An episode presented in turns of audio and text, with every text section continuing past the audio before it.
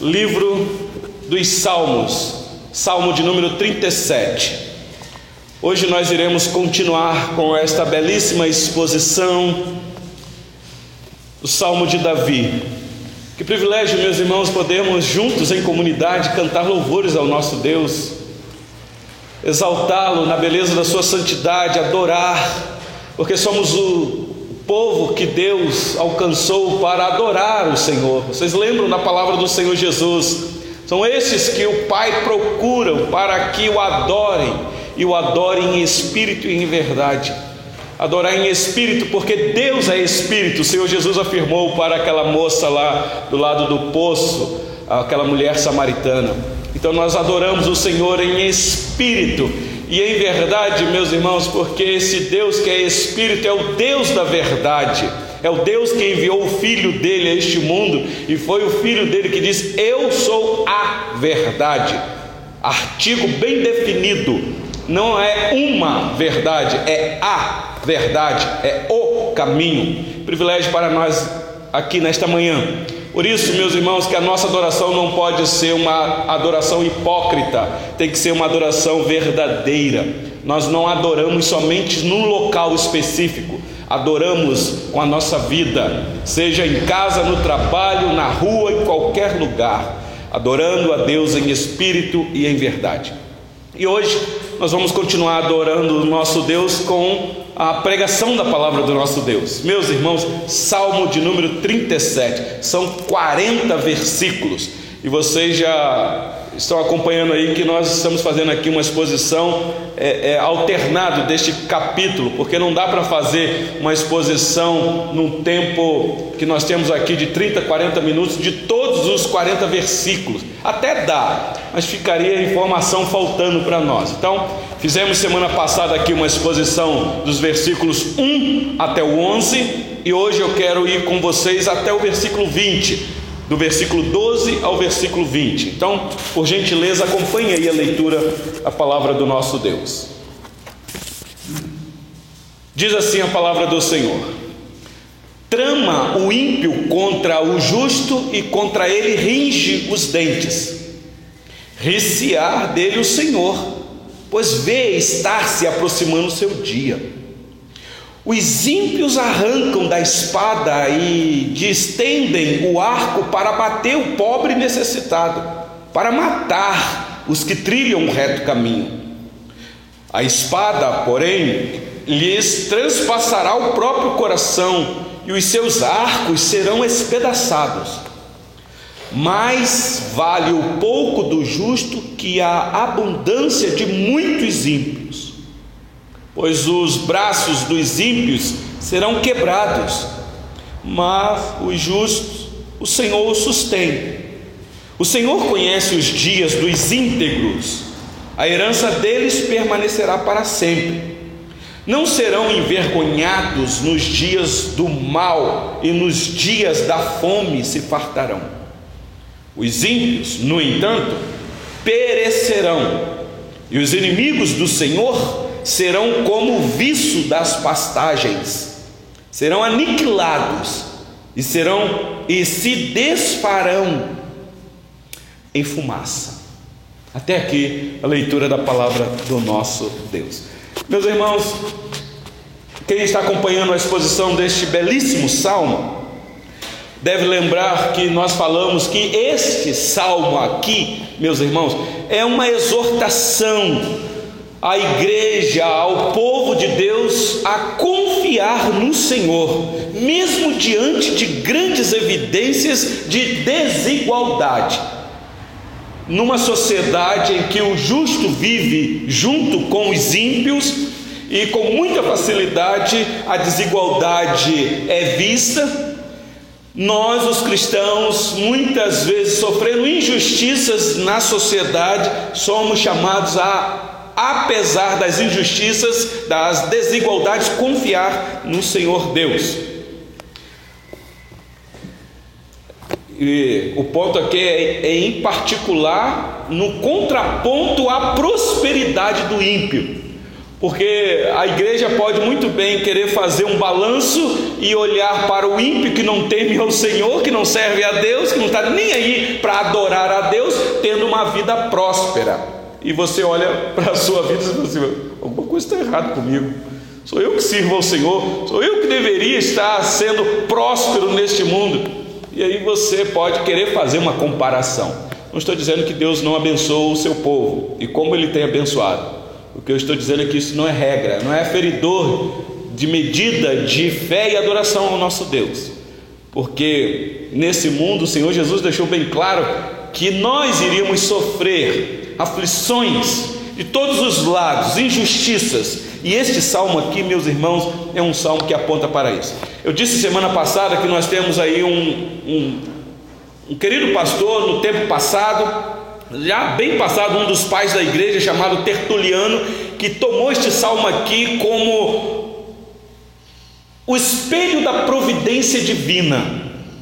Para aquele que sofre, olha para esse salmo, ele encontra em Deus, revelado aqui neste salmo, um Deus que é justo, que não deixará passar em branco as injustiças. Por isso que você está vendo aqui qual é o fim do ímpio. Meus irmãos, é triste demais. A oração que nosso irmão acabou de fazer aqui após o louvor, de fato, todos nós éramos ímpios, separado, meus irmãos, da bondade e da graça de Deus, sem o favor dele nesse mundo e sem ele mesmo nesse mundo, segundo o apóstolo Paulo nos informa, debaixo da santa ira de Deus. Mas aprova o Senhor Deus nos alcançar. Mas, meus irmãos, há muitos que irão sofrer as penalidades eternas dos seus pecados. Eu disse para vocês que este salmo pode ser dividido em quatro partes. A primeira já foi o Deus que nós podemos confiar. E hoje eu quero ver com vocês este Deus que nos alcançou e que nos compreende. Porque ele não chamou justos, ele chamou pecadores, então ele conhece o coração daqueles a quem ele chamou, pecadores. Ah, meus irmãos, semana passada nós frisamos aqui que o ponto da nossa vida como cristãos é descansar, está aí no versículo 7. Lembra que depois que o salmista nos induziu a confiar no Senhor, a agradar-te do Senhor, a entregar o nosso caminho ao Senhor, no versículo 7 ele diz assim: Descansa no Senhor e espera nele. Meus irmãos, aqui é um desafio, porque você descansar no Senhor quando tudo está bem é uma maravilha. Você não está enfrentando problema nenhum, não tem aflição, então você vai para casa, deita na sua cama e descansa, vai ter um belo sono. Isso é natural. Mas e quando você está sofrendo injustiças? E quando há perseguição, ameaça de morte? Como que você vai deitar e descansar, meus irmãos? Vocês devem lembrar que nas exposições dos Salmos de Davi, nós começamos aqui com o Salmo 3.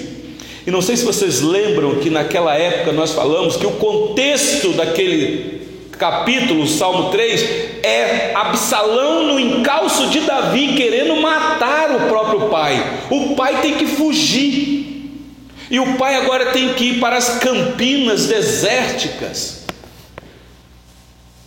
longe de segurança, envergonhado.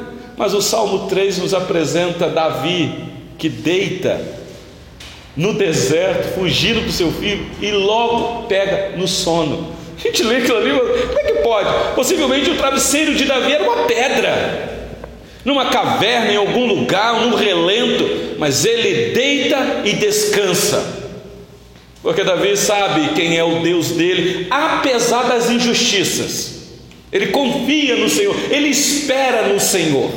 E agora nós estamos deparados aí diante deste Salmo 37, que a gente vai ver aqui é uma oração de Davi.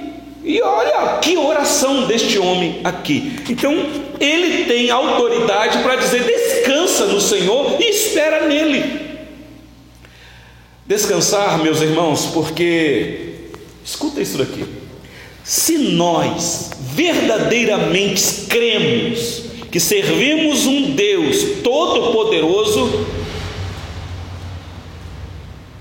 apesar da nossa própria natureza, apesar do mundo e apesar do próprio diabo e os seus anjos, se nós cremos num Deus todo-poderoso, então isso significa que nós estamos em boas mãos.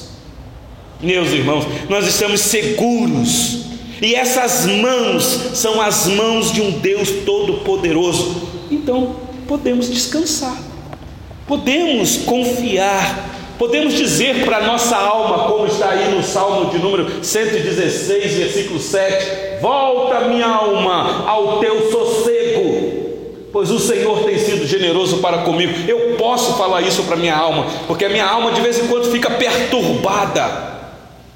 Porque estáis abatido, minha alma. E no Salmo 62, versículo 1, somente em Deus, meus irmãos, o salmista diz: Ó oh, minha alma, espera silenciosamente, dele vem a minha salvação. A salvação aqui é a salvação das nossas aflições. Então, meus irmãos, descanso e expectativa. Que maravilha! Você pode descansar e esperar. Você pode crer no amanhã, por pior que seja a sua situação hoje. Você pode, é uma promessa. Deita e dorme. O mundo pode estar acabando lá fora, mas você vai dormir, até roncar, se possível for. Mas você dorme com expectativa de que existe um Deus Todo-Poderoso e aí você não se desespera. Esse é o ponto do salmo, meus irmãos. Está aí, Salmo 37, versículo de número 5. Mas hoje eu quero ver com você este ponto aí deste Deus que nos alcançou e que nos compreende. Olha comigo aí o versículo de número 12. Versículo 12 do Salmo 37 diz assim: Trama o ímpio contra o justo, e contra ele ringe os dentes. é isso aqui que eu disse. Descansar e esperar no Senhor não é porque tudo está bem, não. É porque tem ímpio tramando contra você. Tem gente no teu encalço, tem gente com raiva de você, tem gente que quer ver o seu mal, quer acabar com você. E meus irmãos, o Senhor Deus já nos alertou, como cristãos que somos, neste mundo, nós somos considerado, meus irmãos, ou levado para o matadouro para ser sacrificados. É um caminho de morte, é um vale da sombra da morte mesmo. Todo dia nós somos considerados para o matadouro, por amor a Deus. Então, essa é a igreja. Não sei se vocês estão acompanhando aí as grandes manifestações no Brasil afora, ah, políticas, grupos partidários movimentos socialistas, movimentos democráticos e movimentos e mais movimentos. Me parece que no, no dia de ontem, sábado, houve aí uma manifestação de um grupo de partido espalhado no Brasil. Eu não sei quantos de vocês foram informados que a nossa instituição lá em São Paulo, o Mackenzie, foi depedrado, invadido. Aquilo ali é para mandar um recado. É um grupo bem específico mandando recado para um outro grupo bem específico. E meus irmãos, qual é o grupo que o Mackenzie representa? Nós que somos presbiterianos. O que é que está vindo por aí, meus irmãos? Trama o ímpio contra o justo, diz o versículo 12, e contra ele ringe os dentes. Há um movimento de um partido na nossa nação que diz que todos os conservadores do Brasil deveriam morrer. Quem são os conservadores no Brasil, meus irmãos? O que é que está acontecendo na nossa nação? Que época que nós estamos vivendo? Vocês devem lembrar que aqui mesmo o salmista já tinha apresentado esta ira do ímpio. Olha aí comigo o Salmo 35, aí na sua Bíblia mesmo. Volta as páginas um pouquinho. Salmo 35, versículo 13. Diz assim a palavra do nosso Deus. Salmo 35, versículo 13. Quanto a mim, porém, estando eles enfermos, aqui, meus irmãos, é uma apresentação que Davi faz de que ele até quis a paz com aqueles que ele achavam que eram amigos. Então, olha a atitude de Davi: quanto a mim, porém, estando eles enfermos, as minhas vestes eram pano de saco, Eu afligia minha alma com jejum e em oração me reclinava sobre o peito. Portava-me como se eles fossem meus amigos ou meus irmãos. Andava curvado de luto, como quem chora por sua mãe. Agora olha o versículo 15 e 16. Quando, porém, tropecei, eles se alegraram e se reuniram, reuniram-se contra mim, os abjetos que eu não conhecia, dilaceraram-me sem tréguas. Agora olha o versículo 16: Como vis bufões em festins, rangiam contra mim os dentes. Que coisa! Você já passou por isso? Ser apunhalado por um irmão, por um amigo, alguém que te feriu de perto, alguém que você confiava, alguém que você depositou aí uma esperança e de repente vem uma grande decepção. Meus irmãos, a quem se aplica este salmo? Nós sabemos a quem sofreu injustiças, traições, negações, negação de perto dos seus próprios amigos. Então você já começa a perceber que o Salmo 35, 36, 37 se aplica a Cristo a Cristo, que teve muitos inimigos, mas que agora isso reflete para a igreja do Senhor Jesus. Então, volte seus olhos para o Salmo 37, o versículo 12 apresentou esse trama do ímpio. Olha o versículo 13, o contraste. Se eles estão regindo os dentes contra o justo, o justo, meus irmãos, é aquele que foi justificado. O justo aqui não é aquele que tem justiça própria, é aquele a quem Deus imputou justiça de outro nele. Então está falando da igreja que é justa, justificada por justiça de Cristo. Então, se alguém trama alguma coisa contra o justo, está tramando contra quem, meus irmãos? Lembra de Paulo, antes Saulo? Por que tu me persegues? Ele falou: Quem és tu, Senhor? Não, eu sou Jesus a quem tu persegue. Mas Paulo perseguia a igreja. Mas olha o versículo 13, meus irmãos. Aqui é uma ironia. Olha, ri-se-á dele o Senhor, pois vê estar se aproximando o seu dia. Meus irmãos, aqui é uma linguagem vívida que descreve a insensatez da rebelião contra o Todo-Poderoso. Quem é que vai contender com o Senhor Todo-Poderoso? Por isso é que eu disse, meus irmãos, se nós cremos que servimos um Deus todo-poderoso, descansa. Tenha expectativa. Ele é poderoso. Pode se levantar, meus irmãos, partidos furiosos contra os justos nesta nação. Temos um Deus que é por nós.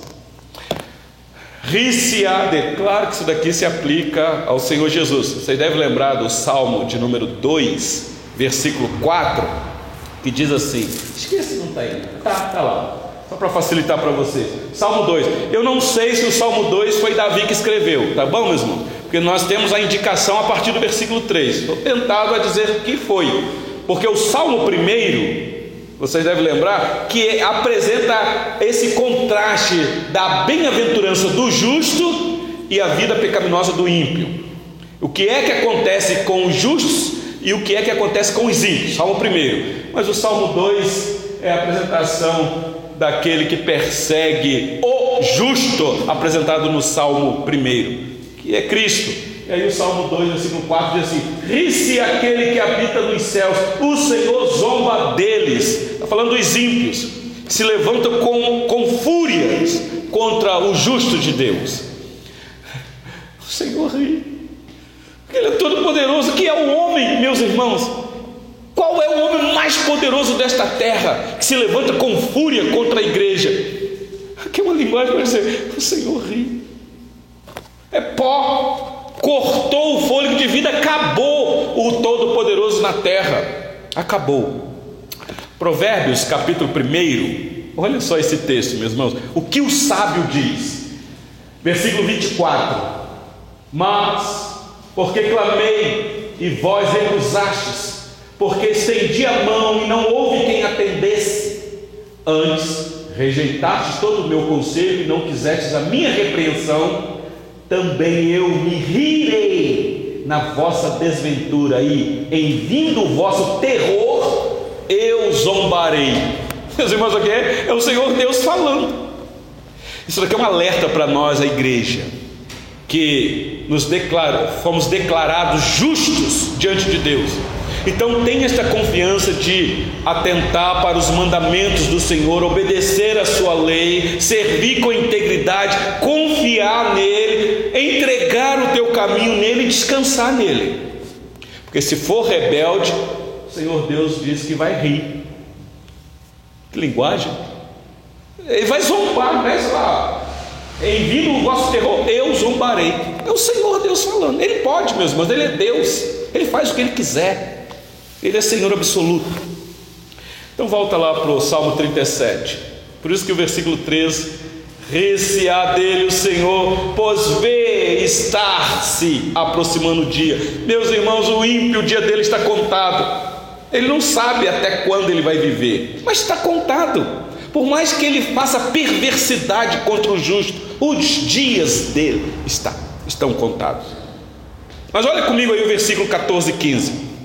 Aqui, meus irmãos, os castigos aqui nos apresentados é para o pecado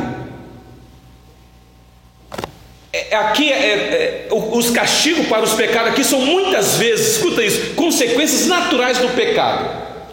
Diz assim o versículo 15: A sua espada, porém, lhes traspassará o próprio coração, e os seus arcos serão espedaçados. Versículo, ah, eu pulei o 14. Os ímpios arrancam da espada e desdém o arco para abater o pobre necessitado, para matar os que, os que trilham o reto caminho. Aqui está a intenção deles. Mas o que é que vai acontecer com eles, meus irmãos? É só você ler o Antigo Testamento que você vai ver isso. Demais. As guerras que é, é, aconteciam contra o povo de Deus. Muitas vezes o Senhor Deus dizia: vocês não precisam nem entrar na, na batalha. E eles mesmo lá, pela espada, pelas espadas deles, eles se matavam. Então, aqui, meus irmãos, é uma apresentação escatológica de que enquanto aqui neste mundo, como igreja, nós iremos sofrer perseguição, não pense que os dias, meus irmãos, vão melhorar, porque não vão. As promessas têm que se cumprir, o fim dos tempos estão chegando cada vez mais a maldade está se acentuando, a grande tribulação está se acentuando, e não pense que a igreja vai ser tirada dela, porque não vai, mas nós temos um Deus Todo-Poderoso que nos chama a confiar nele no meio da grande tribulação, a descansar e esperar nele, porque é uma promessa de que é ele que peleja por nós. Versículo 16, vamos lá, olha aí. Olha que coisa maravilhosa aqui, meus irmãos. Aqui a economia de Deus é diferente da economia humana. É aqui que você tem que compreender quem é o seu Deus. Pois a felicidade aqui não é encontrada numa riqueza material. Escuta isso, versículo 16. Mas vale o pouco do justo que a abundância de muitos ímpios. O que é isso daqui, meus irmãos? O pouco do justo? Que pouco é esse? A gente fica pensando assim: Senhor Deus, por que é que o Senhor, quando veio cumprir a promessa do Messias de vir a esse mundo, por que, que não nasceu de uma maneira convencional que a sociedade é atraída? Numa família poderosa, poderosa no sentido de nome, numa família riquíssima de poder aquisitivo e numa família influente na sociedade. Talvez as três marcas da aristocracia da época: poder, dinheiro e nome nobre. O Senhor Jesus nasceu de uma família insignificante, sem recursos, um pai de uma profissão na época, profissão simples. E de repente ele começa o ministério dele e começa a chamar gente simples. Meus irmãos, aqui não é uma teologia da pobreza. Entendam o que eu estou dizendo. Mas o que a palavra de Deus nos alerta é que não se encantem com os recursos materiais deste mundo.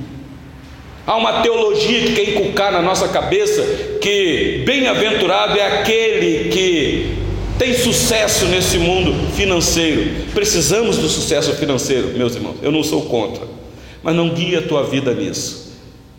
Porque Provérbios capítulo 15, versículo 16 diz assim: Melhor é o pouco, havendo temor do Senhor, do que grande tesouro, onde há inquietação. Essa é a palavra do sábio.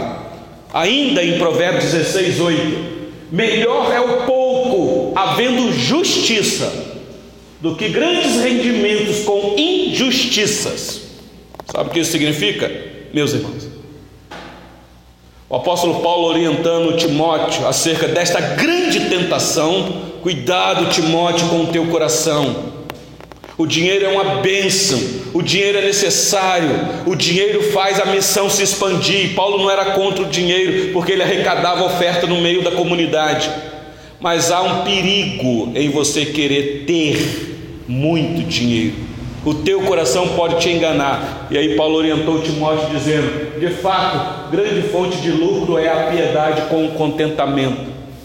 Porque nada temos trazido para o mundo e nem coisa alguma podemos levar dele. Você sabe que esse versículo 7 aí é aquela descrição de que o rico, quando morre, não tem gaveta no caixão dele, para ele levar tudo que ele ajuntou aqui nessa terra. Porque na verdade o rico veio sem nada, ainda que ele nasceu num berço de gente rico, mas ele nasceu nu, e nu voltará. Mas o versículo 8 diz assim: tendo sustento e com que nos vestir, sejamos contentes. Ou seja, por isso que este salmo, Salmo 37, meus irmãos, é o espelho da providência divina. Confiar em Deus, não nos recursos, não no poder do braço, porque tudo vem dele, diz Tiago.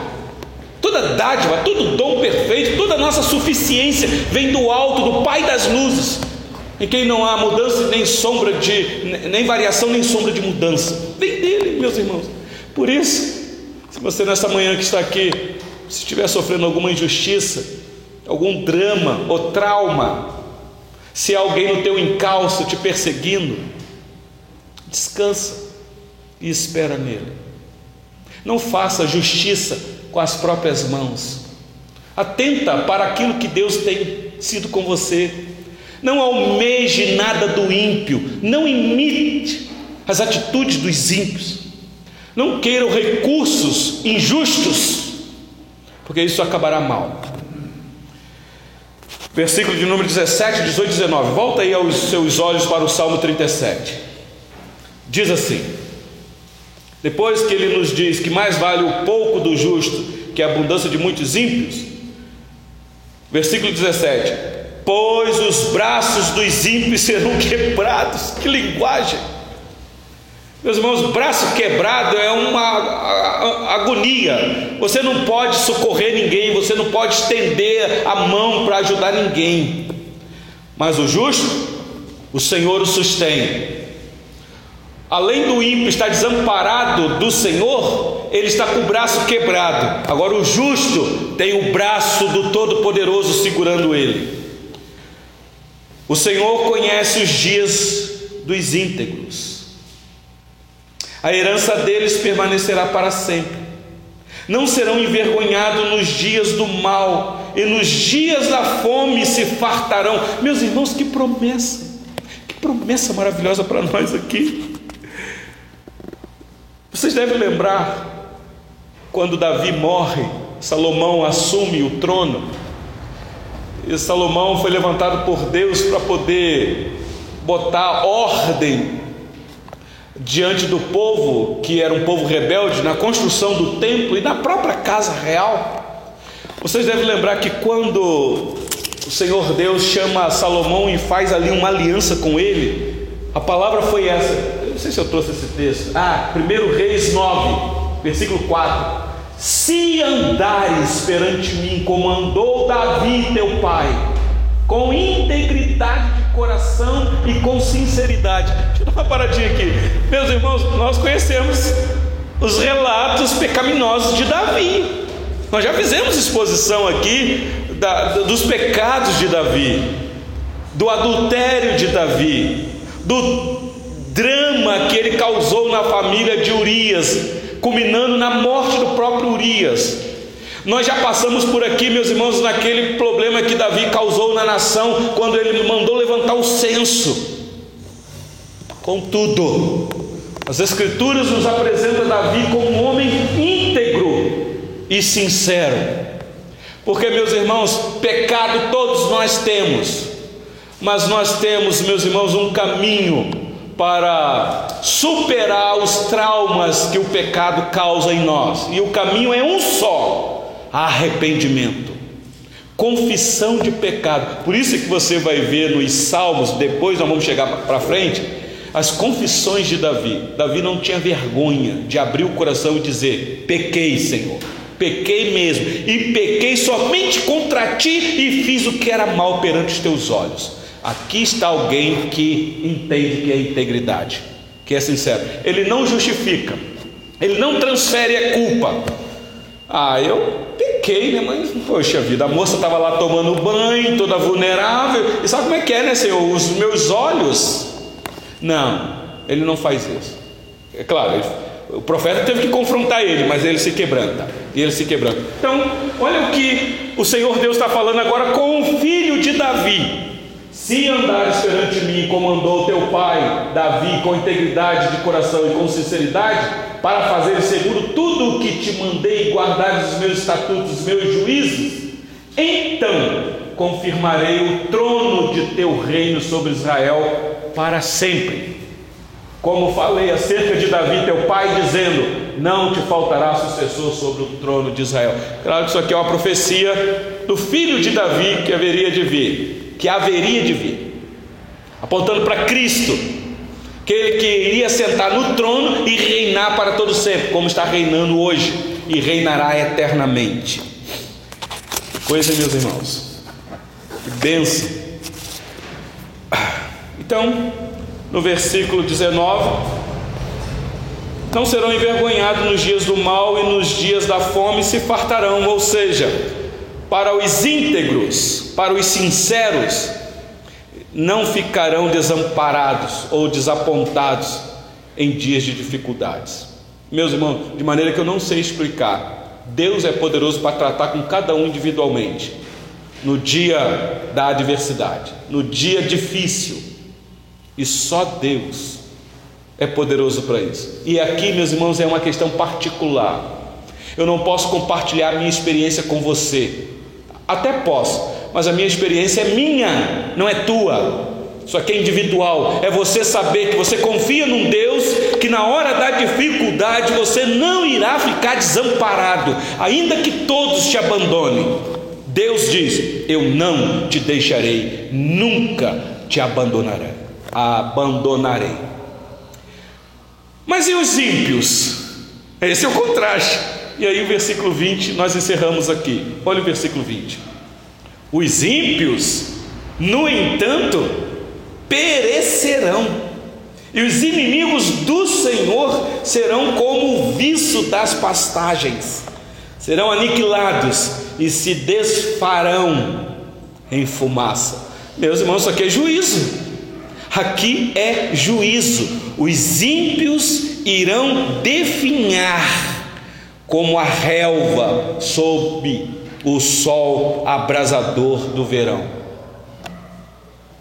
Por isso que esse salmo começou assim: Não te indignes por causa dos malfeitores, nem tenha inveja dos que praticam a iniquidade.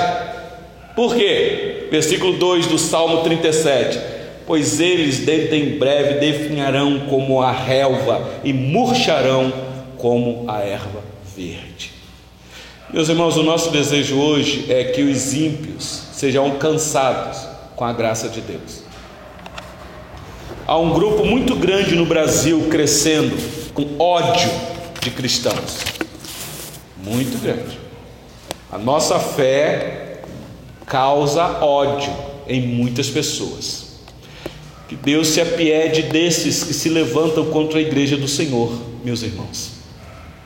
Estou dizendo isso não para causar medo, pavor, terror no coração de ninguém. O que eu estou dizendo é que nós somos chamados como ovelhas para o matadouro. Esta é a verdade, por amor a Deus. Mas saiba que qualquer fúria ou qualquer trama do ímpio contra a igreja ou contra os justos, eles estão com os dias contados. Já tem uma sentença sobre eles. Se não se arrependerem, este é o fim deles. Ainda que aparentemente neste mundo eles possam prevalecer, ter prosperidades, mas o fim deles é um fim catastrófico. Meus irmãos, nós sabemos disso. Já foi revelado a nós isso. E qual é a nossa missão então, meus irmãos? É pagar o mal com o mal? Podemos protestar contra a maldade? Podemos. Mas qual é a nossa atitude nesta hora, meus irmãos, de perseguição?